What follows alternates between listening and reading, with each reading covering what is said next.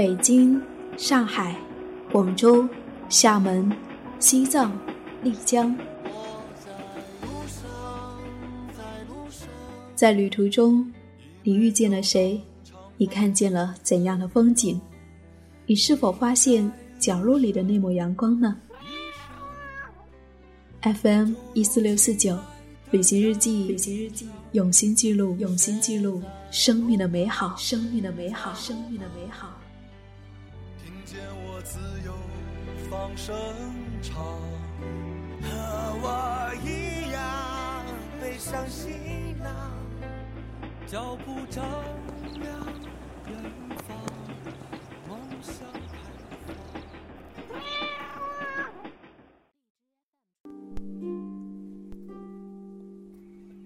嗨，你好，我是夏意，夏天的夏，灰的意，很高兴又和你在一起。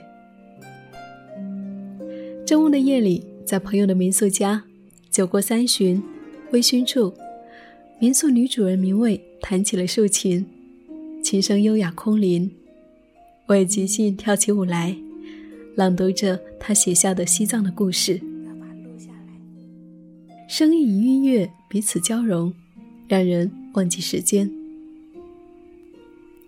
那么此刻，我想跟你分享那天晚上我偷偷录下的名为弹奏的竖琴的声音，以及他写下的西藏的故事。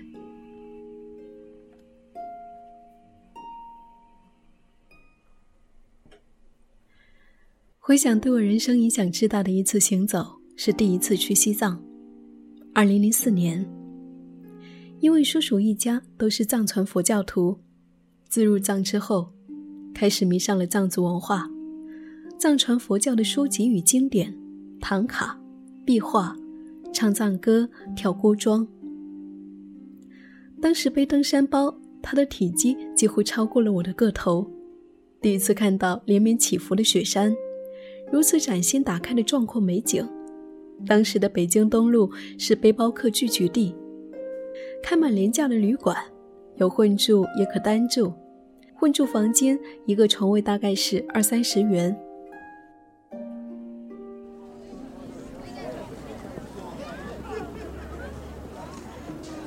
那时候的拉萨，街上桑烟弥漫，人声嘈杂，生机勃勃，汇聚各路来宾。独行的欧洲老妇一边喝酥油茶，一边翻看 LP 地图。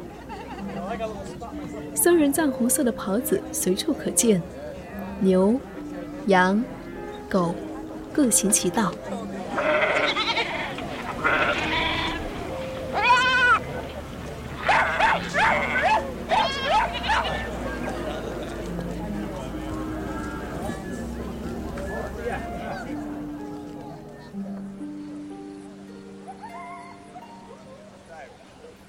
还有在拉萨近郊世界闻名的天葬台看完了天葬之后，我妹妹曾颖回到房间，把抽屉床底翻了个遍才敢睡的那一种惊吓的样子，都是这样的难忘。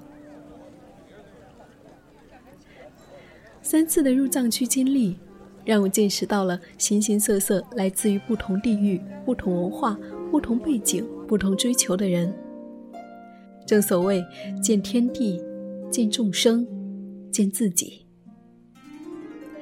那里是人生需要用心去感受的一幅气势磅礴壮美的画卷，它让我对这个地方有一种灵魂故乡的感觉，所以我的地域签名一直都是日喀则。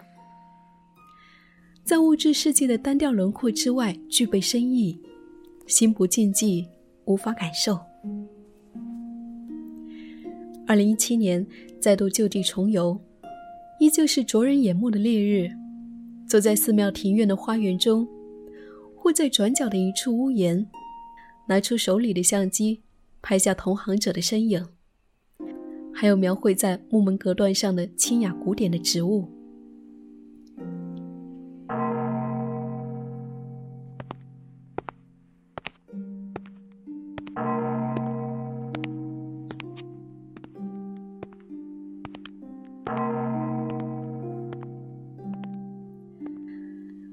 在寺庙弯弯曲曲的小巷之间走着，沉迷于墙壁上那些斑驳而破损的壁画，边缘被磨损的模糊的莲花和佛像。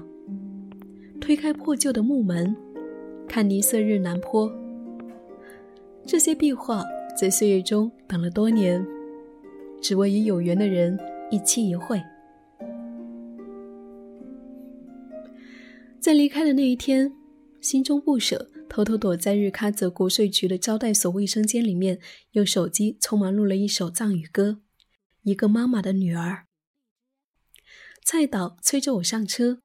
在去机场的路上，一边回听，一边流泪。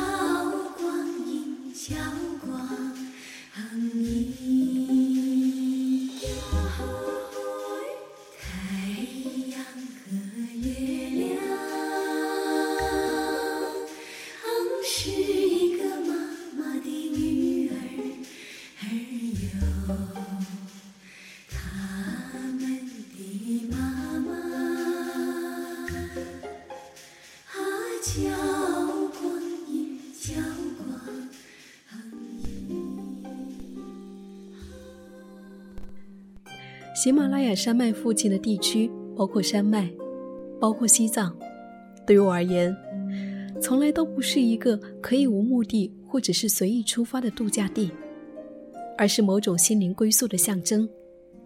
它持有长久的信仰传统和精神之道的实践。尤其西藏，即使在地球上，这样的地方也为数不多。通常，它们都是巨大的能量场。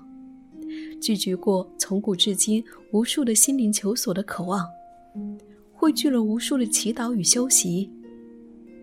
西藏是我一而再、再而三想要去的地方。